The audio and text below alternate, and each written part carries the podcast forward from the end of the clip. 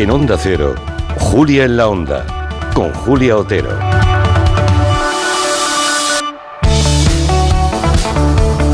Semana pasada, se acordarán perfectamente, dedicamos un gabinete al asunto de aquel bebé que había nacido de una mujer con un útero trasplantado que le donó su propia madre.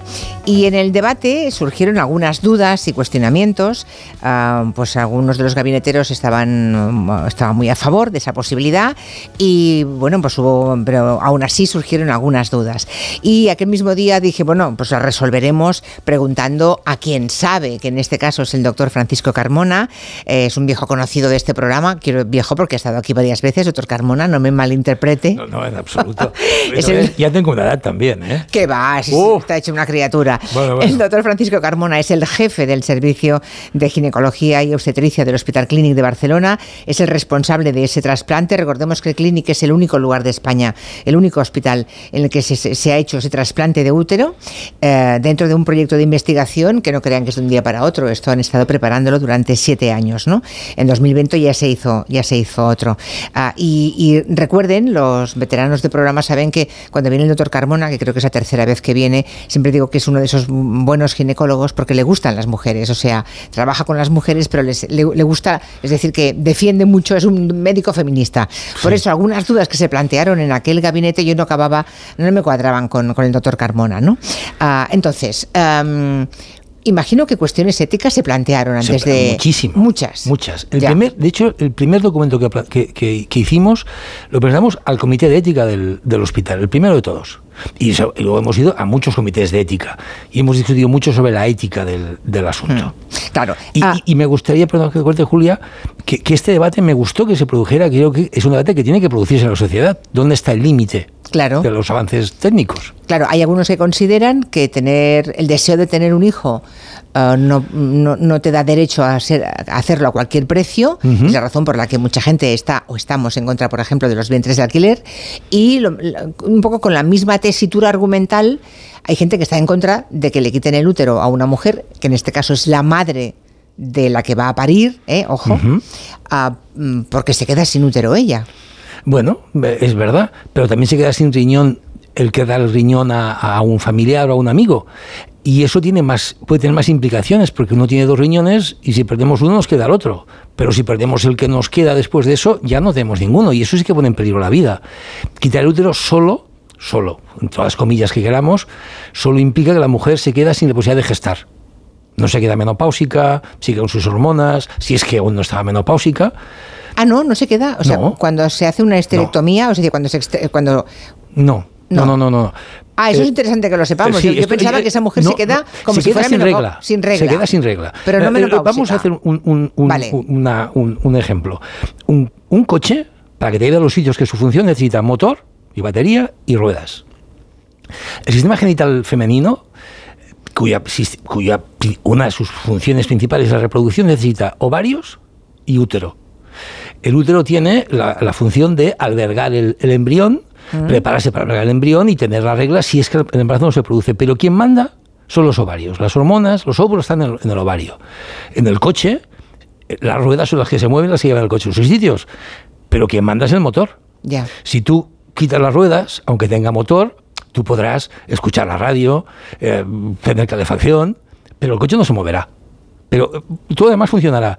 Con el, con el cuerpo de la mujer pasa lo mismo. Quitas el útero, no hay regla, no hay capacidad de embarazo, pero los ovarios siguen funcionando hasta que dejen de funcionar hasta igual que en el coche cuando se cae la gasolina. Pues estábamos todos convencidos, yo también estaba convencida de que esa mujer, la que donaba el óvulo a su hija, eh, quedaba menopáusica. También pensé, si ya es mayor y ya está en la menopausia, pues nada, nada lo pierde. Pero en el caso, en el embarazo anterior, de la hermana, aquel sí, porque la hermana era joven. Claro, Bárbara tenía en el programa del, del jueves se dijo en 36, tenía 41 años en aquel momento y, y aún tenía la regla y, y, sigue estando, yo la, vi hace poco, fue el, bautizo de, Jesús, mm. y fui, y estaba perfecta, no tenía ningún síntoma, y se quedaba menopáusica, sofocaciones, se queda vaginal, problemas de huesos, los típicos problemas de las mujeres menopáusicas, cuando llegue. Cuando llegue. Cuando o sea, no tener el útero no implica que se acelere o se adelante la menopausia. Algunos trabajos dicen que puede ser, pero está muy en discusión.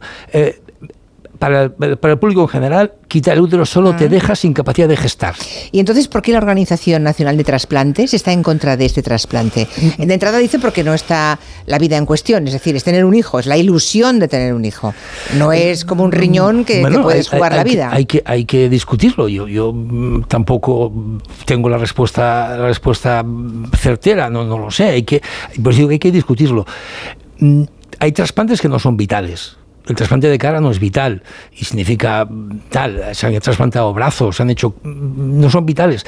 Mm, no tener un hijo para la, madre, para la mujer que no puede quedarse embarazada. Hoy he visto una mujer que ha llegado a la, clínica, a la consulta llorando y ha seguido llorando más porque tenía 45 años y tal, y es que no entras en el protocolo, me sabe fatal, y no entras en el protocolo y no puedes demasiados años ya demasiados años ya, para, para tal.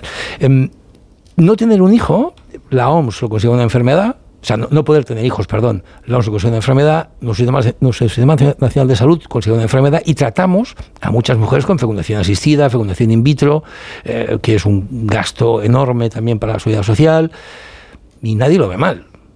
Ya. Eh, aceptamos la donación, entre comillas, de óvulos, que no deja de ser, pues una compra-venta, porque al final... Los óvulos se venden, claro. Claro. las clínicas de reproducción asistida privadas, las privadas luego pagan por esos sí, óvulos. Sí, sí, sí, sí, sí. Se, disfraza eh, diciendo que es una... Para, para cubrir las molestias de la donante. Bueno, ya, ya, bueno, sí. Pero si no hay dinero por medio. Pero en este caso, eh, en los dos, los dos partos, digamos, los dos niños que ha traído al mundo el doctor Carmona, digamos, con esa investigación, una ha sido una hermana que dona el útero, a otra hermana y la otra es la madre. Exacto. De hecho, en la primera, la primera donante tiene que ser la madre, que la descartamos porque tenía patología, tenía enfermedades que no, no sirve. O sea, también se busca la madre, ¿eh? Buscamos es a la madre. Caso, es un caso más claro. Yo creo, que, yo creo que todas las madres eh, exacto. nos plantearíamos en algún momento de la vida si nuestra hija no pudiera, diríamos, hombre, pues qué mejor que la madre. ¿Qué no haría una madre por una hija, no? Exacto. Pero eso no la madre, la madre no, no, no, no podía ser. No podía ser. Y, cuando llegó a Murcia, la, hermana dijo, no, yo me ofrezco yo, volvamos a Barcelona. Y volvieron, sí, la, hermana. Eh, lo hizo la hermana. Y esta vez ha sido la madre. ¿Un, Útero un, útero de una mujer que ya está en plena menopausia también sirve? Sí. También, vale. Porque el útero de hecho no envejece, vale. no, envejece, no envejece al ritmo que envejecen los ovarios. Y tú cuando le das, le estimulas con hormonas, vuelve, a vuelve, a funcionar. No sé si recordarás, Julia, que hace unos años, 8, 10 o 12, no recuerdo, hubo una mujer aquí en Barcelona que se embarazó con 62 años, pues que volvió embarazada a Estados Unidos. Un caso tremendo. Tremendo. Tremebundo, 67 o 68 años, me acuerdo. Nos llevamos todos las manos a la cabeza. Sí, sí. Murió, murió al cabo de poco tiempo esa mujer. Y creo que tuvo dos. Creo que tuvo, tuvo gemelos y, y, no se tuvo un segundo embarazo. Pero bueno, es, es, un caso tremebundo, pero viene a demostrar lo que digo, que, que, que el útero, el útero si, está tú le das hormonas, el útero deja de... Mm. Las ruedas del coche, si tú vuelves a empujarlo y vuelves a ponerle un motor, vuelven, a moverse. El tema es, em, ¿se puede pasar de una anónima? Quizá la, la Organización Nacional de Trasplantes tiene un poco ese, esa prevención, porque una cosa es que una madre le dé su, el útero a su hija ¿eh? o a su nuera, porque el hijo está casado con su hijo, ¿no? o es pareja de su hijo. En España la otra no, es... no está permitida la donación anónima. Claro, es que... Es decir, está permitido el donante vivo no emparentado, es decir, tú tienes un problema de un riñón, yo soy muy amigo tuyo, no tenemos nada de sangre por medio, pero somos muy amigos y oye, Julia, yo tengo mi riñón. Eso se puede.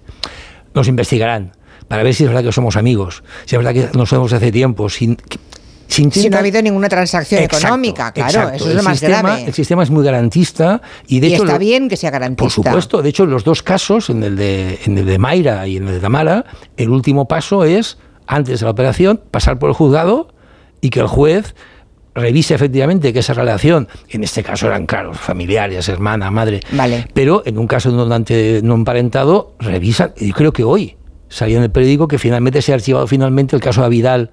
Eh, recordáis que hubo un lío de que se había dinero por medio. Hoy parece que ha salido en el periódico que se, se, ha archivado definitivamente, demostrando que no había dinero por medio. Pero eso se mira muchísimo, muchísimo. Pero en este caso, claro, han coincidido en las dos, que es una, un familiar muy próximo. Pero se puede abrir, claro, el problema es que se abra la mano y que alguien que tenga necesidad económica quiera donar su, su útero. Eso ahí entramos en una... En nuestro país eso tenía que pasar. Primero, nosotros mismos ya en los protocolos de. Me voy al caso del riñón. En los protocolos de trasplante de riñón de vivo, eh, nuestro protocolo interno ya es muy, muy exhaustiva la investigación que se hace para eso. Los médicos. El Comité de Ética del hospital vuelve a hacer otra investigación aún más exhaustiva. Y finalmente, el juez eh, vuelve a investigar el caso de nuevo para confirmar que efectivamente somos amigos, nos conocemos hace muchos años y parece el juego, parece el juego que yo del riñón a, mi amigo. Pero si soy bueno, y, bueno, y conozco casos que sean, bueno, conozco casos en el hospital, todos sabemos que el juez ha parado casos. ¿Ha parado casos? Ha parado casos en que no, no era claro y, cristalino que no había transacción económica de por medio. Claro, o sea que... pero de entrada hay alguno más previsto y todos son dentro de la familia. Es que eso es, eso es más fácil de entender. En, nuestro caso, en nuestro caso, como es un procedimiento experimental muy novedoso, que, que, efectivamente tiene, tiene muchos eh, variantes, vertientes éticas, ya en nuestro protocolo exigimos que sean madre o hermana. Primero, para garantizar al máximo la, compatibilidad y el éxito, y, segundo, para evitar cualquier problema derivado de estas posibles suspicacias, que es lógico que haya. Y que no haya presión sobre ellas. Y que no haya presión. En, no voy a decir dónde, porque este programa soy en todo el mundo, pero uno de los casos que se hicieron en un país fuera de España al que yo asistí, la donante tenía que ser la hermana de la, de la receptora. Y la donante pidió entrevista, bueno, de hecho ya, ya, se hace siempre, entrevista a solas con la, con la donante. Y la donante le pidió al médico, doctor, doctor, diga usted que me pasa algo porque es que no quiero. Ostras. Y no puedo, y no puedo decirlo a mi familia que soy yo la que no quiere, porque la presión que, que estoy sintiendo de que como sois compatibles, dale tú que eres la hermana, no sé qué. Claro, claro. Entonces el médico se inventó que tenía no sé qué problema y, Claro. Y la descartó. claro, claro, pero imagínese qué situación, ¿eh? Claro, oh. pero para eso hacemos siempre entrevistas a solas. Vale, vale. Y te digo, Julia, ¿tú de verdad quieres? ¿Estás segura? Tal? Mm. Sí, sí, sí, bueno, pues ya está. Que por cierto, eh, ese útero, una vez que, que, se ha gestado una criatura, salvo que quieran querer, tener un segundo hijo, que creo que es el caso de la última. Es el caso de Mayra. ¿Ya está embarazada otra vez? No, no. O sea, el 2 de enero. Es verdad, vale, vale, es verdad, sí, sí. Vale, salvo en un caso así, eh, se retira ese útero y se tira, para entendernos, porque, porque si no, no se puede mantener un útero que, aunque sea de su madre, la obligaría a tomar inmunodepresores todo el e-, tiempo. Efectivamente. eso, Sí que no es, eso sí que no es saludable. Eh, si podemos evitarlo. Vale. Es decir, eh, nuestro objetivo, también recordando un poco lo que decíamos, el, se decía el programa, el programa del jueves, es conseguir un embarazo. No es conseguir tener la regla. En ningún caso, en ninguna paciente. Y, y una vez Mayra acabe su deseo gestacional, se acabó. Se acabó. Le retiráis Le el, útero. y ya está. Eh, eh, no sirve para nadie más, aunque algunos órganos pueden servir para otras personas. Esto no sirve para nadie más porque los vasos sanguíneos, ya hemos explicado alguna vez, que es técnicamente es complejísima. la eh, Operar eso es. Es complejísimo. ¿Cuántas horas estuvo usted en quirófano? la primera vez recuerdo que llegué al hospital a las 7 de la mañana entraba en el hospital y llegaba a mi casa a las 3 de la mañana del día siguiente. Y esta vez fue 8 y 1, 8 y 2. la cirugía dura unas 10 horas. Eh, Imagínense la complejidad. Es muy complejo. Muy, y además con el riesgo de que si das un paso en falso, se va todo a Norris, lo pierdes todo. No es como otros trasplantes como el de cara, también es muy, muy difícil, pero se queda un trocito de cara, bueno, ya lo arreglaré. Lo pierdes, todo.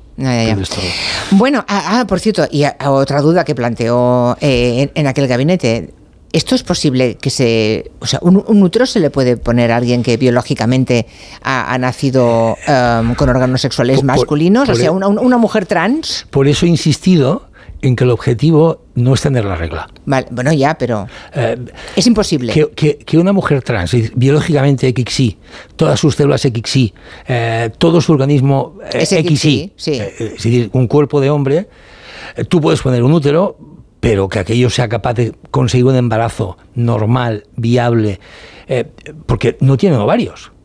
Estas mujeres no tienen ovarios, son mujeres, son hombres biológicamente. No tienen ovarios y mantener ese embarazo yo lo veo tremendamente difícil. Yo no sé lo que pasa en el futuro. Cuando yo era, cuando empezaba en, la medicina, Esto era imposible. La ciencia ficción lo de hoy, estamos aquí. Pero vamos, me suena tremendamente, tremendamente complejo. Tremendamente complejo. Pues, doctor Carmona, gracias por, por, venir a contarnos las dudas que teníamos. Y bueno, seguiremos hablando, porque siempre hablar con el jefe del servicio de ginecología y obstetricia del Hospital Clínic es un placer. Hasta pronto, doctor. Gracias, Julia. Gracias, buenas tardes. Enseguida estamos con Rafael Narbona y sus maestros de la felicidad, que nuestro miembro de gabinete se ha marcado un libro estupendo para recuperar y repasar la historia de la filosofía y de la felicidad al mismo tiempo. En Onda Cero, Julia en la Onda, con Julia Otero.